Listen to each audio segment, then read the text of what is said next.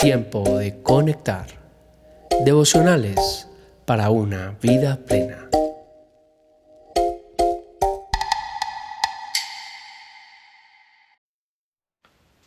Tiempo de conectar, febrero 22, en el jardín de Dios.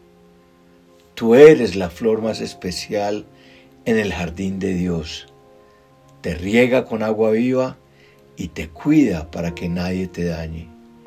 En su jardín puedes sentir que Dios te sustenta y así como embellece las flores y le da de comer a las aves del cielo, cuanto más a sus hijos, a quienes tanto ama.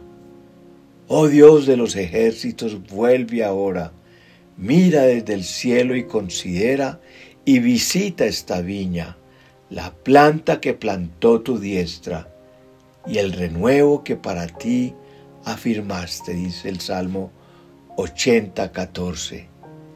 Despierta, viento del norte, levántate, viento del sur, soplen en mi jardín y esparzan su fragancia por todas partes. Ven a tu jardín, amado mío, saborea sus mejores frutos, dice Cantares 4:16. Despierta tu amor por Dios hoy, si es que está dormido, levántate y ven a su encuentro, pídele que sople en ti para encender todo lo que se ha apagado. Es en el jardín donde podemos decirle, amado mío, quiero oír tu voz diariamente. La fragancia del Espíritu Santo libera un dulce aroma es una fragancia celestial y cuando estamos en la presencia de Dios, su amor nos envuelve, cambia toda la atmósfera en la que estamos.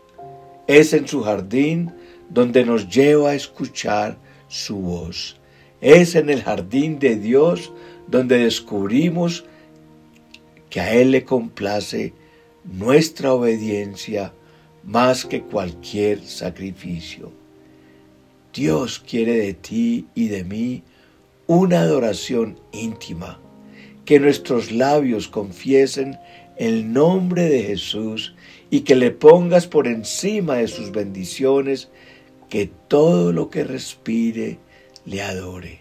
En su jardín podemos rendirnos, descansar en su presencia y desarrollar una intimidad con Él. Cantares 8:13 dice, Oh tú que habitas en los huertos, los compañeros escuchan tu voz, házmela oír.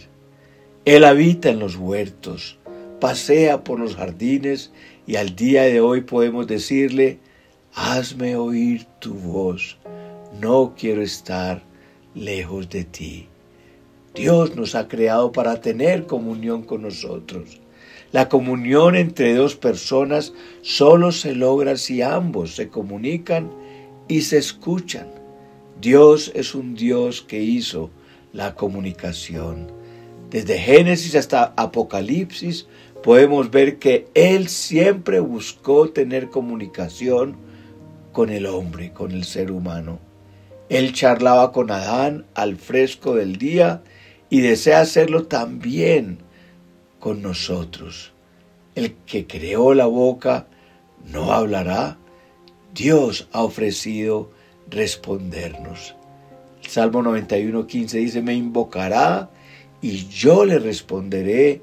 Con él estaré yo en la angustia cuando paseamos con él en el jardín. Dios responde. Su jardín es un lugar seguro cuando pasamos por momentos de angustia. Es un lugar seguro cuando queremos contarle a Dios también nuestras alegrías.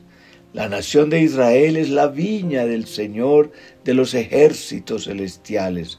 El pueblo de Judá es su agradable huerto, dice Isaías 5:7. Le pertenecemos a Él y nos pone en su viña y en su huerto lleno de flores hermosas. Cantares 2.14 dice, muéstrame tu rostro, hazme oír tu voz, porque dulce es la voz tuya y hermoso tu aspecto. Cuando Dios nos habla, nos transforma. Imagínense cómo seríamos si todos los días Dios nos estuviera transformando. Dedícale tiempo para alabarle, adorarle, háblale con cariño, acarícialo con tus palabras. Es por eso que el libro de Cantares se refiere a nosotros con las palabras de novia, amada, esposa, enamoramiento, besos. Si encuentras sosiego interior, vas a poderlo escuchar con claridad. Un minuto con Él puede ahorrarte años de preocupaciones. Éxodo 25.8 dice, haz que los israelitas me construyan un santuario santo para que yo habite en medio de ellos. Santuario significa lugar preparado o lugar santo. Si queremos encontrarnos en el jardín de Dios, nuestro corazón tiene que ser un santuario, es decir, un lugar santo. Nuestro Dios no habita en templos hechos de manos de hombres, sino que quiere habitar en medio de ti, entrar a tu corazón y cenar contigo.